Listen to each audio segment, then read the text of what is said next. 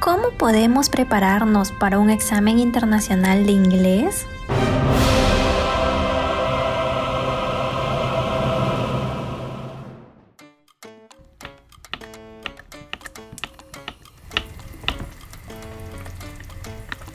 Llegó el momento de cocinar y también es momento de escuchar un nuevo podcast.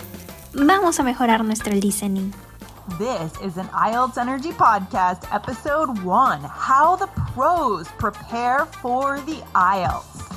Después de haber adquirido el hábito de escuchar un podcast en inglés, vaya que mi habilidad de entender casi todo lo que dicen ha mejorado.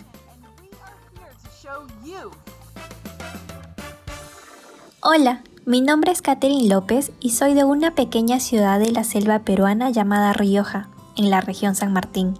Gané la beca Generación del Bicentenario del Pronavec, antes llamada Beca Presidente, para estudiar la maestría de Environmental Management en la Universidad de Queensland, Australia.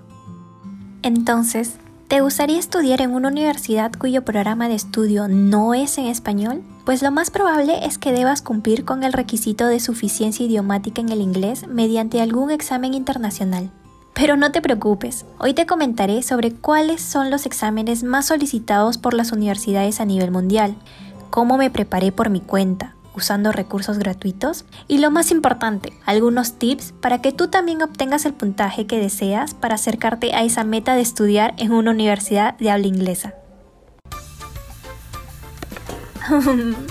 Este guisito ya se está cocinando. Solamente le voy a echar un poquito de vino. Mm, ready. A ver, son dos los exámenes más reconocidos para sustentar tu habilidad con el idioma inglés, el IELTS y el TOEFL. Por un lado, el IELTS significa International English Language Testing System y es un examen diseñado por la Universidad de Cambridge es el examen más demandado en el Reino Unido y en universidades europeas. En específico, tú debes tomar el examen denominado IELTS Academic. Por otro lado, las siglas TOEFL refieren a Test of English as a Foreign Language y se trata de un examen que ha sido desarrollado en los Estados Unidos para evaluar el dominio del inglés de los estudiantes extranjeros que deseen ingresar a escuelas o universidades de ese país.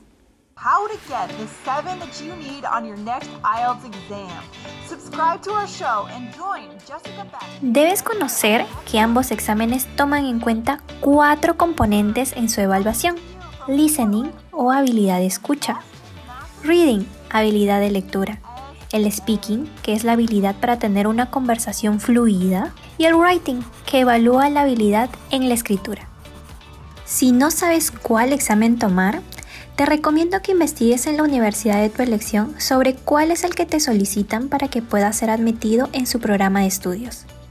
Además, otra recomendación que te doy es que puedas conocer la estructura de ambos exámenes. Por ejemplo, conocer cuáles son los tipos de preguntas, cuánto es la duración de la prueba o cómo se asigna el puntaje. De esta manera vas a evaluar con cuál te sientes más cómodo y así tener una decisión más acertada. Seguro te estarás preguntando cómo me preparé yo. Te comento que yo decidí tomar el IELTS porque al revisar la dinámica de la evaluación entendí que me sentía más segura de dar esta prueba. Una vez decidida mi opción, continuaba la preparación, porque más que entender sobre cómo funcionan las reglas del inglés, estas pruebas requieren conocer sobre técnicas para responder adecuadamente cada componente del examen. Mi preparación consistió en usar únicamente recursos gratuitos que yo podía encontrar en Internet. Y sí, eso es posible. Una de las plataformas web que recomiendo es FutureLearn y el curso brindado por el British Council que se llama Understanding IELTS. También existe la plataforma EDX en donde encuentras cursos gratuitos sobre este examen. Solo necesitas usar el buscador de esta web y escoger cuál curso quieres llevar. Lo mejor es que son plataformas dinámicas. Puedes desarrollar ejercicios y hacer uso de los foros para comunicarte con otras personas que también están preparándose como tú. Mm, esto ya está cocinado.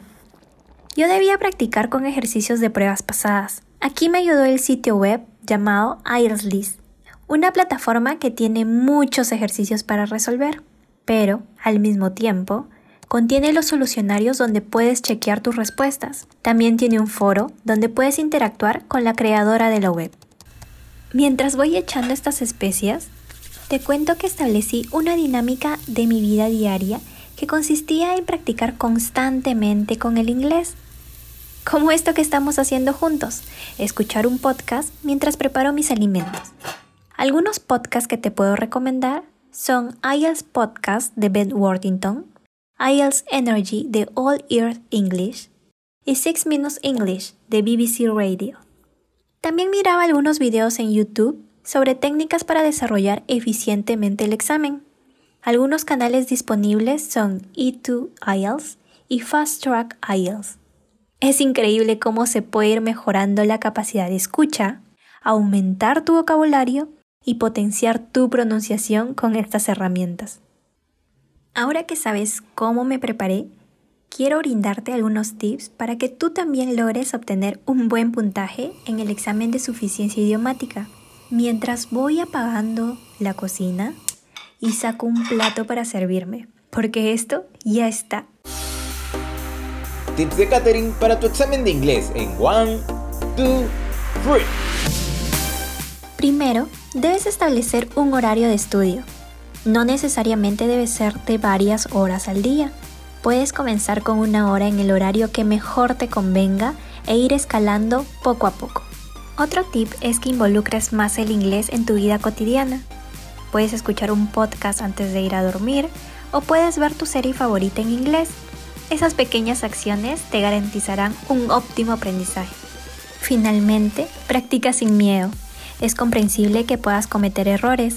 Créeme que yo pasé por eso, pero la constancia y perseverancia te van a ayudar a mejorar.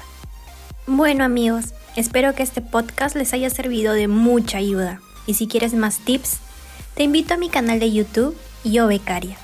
Desde ahí comparto información sobre el proceso de postulación a la beca Generación del Bicentenario, que también te puede ser útil.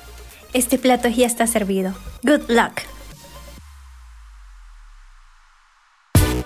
Nosotros tenemos aspiraciones, tenemos metas, tenemos los sueños no aparecen de la nada, sino que uno tiene que construir. Si yo tuviera que escribir a todos los becarios, dirías que todos. La beca son beca es una buena opción, es un buen camino que uno podría seguir para. ¿Cuándo estudiar? ¿Qué estudiar? ¿O qué requisitos me faltan? Y conseguirlos para poder tener. Nada viene de la nada, todo viene a partir de la construcción. Aprende, comparte y comparte las ganas de compartir.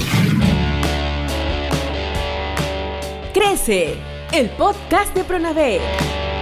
Oportunidades que transforman vidas. Si uno no persevera, es imposible que pueda obtener lo que uno desea.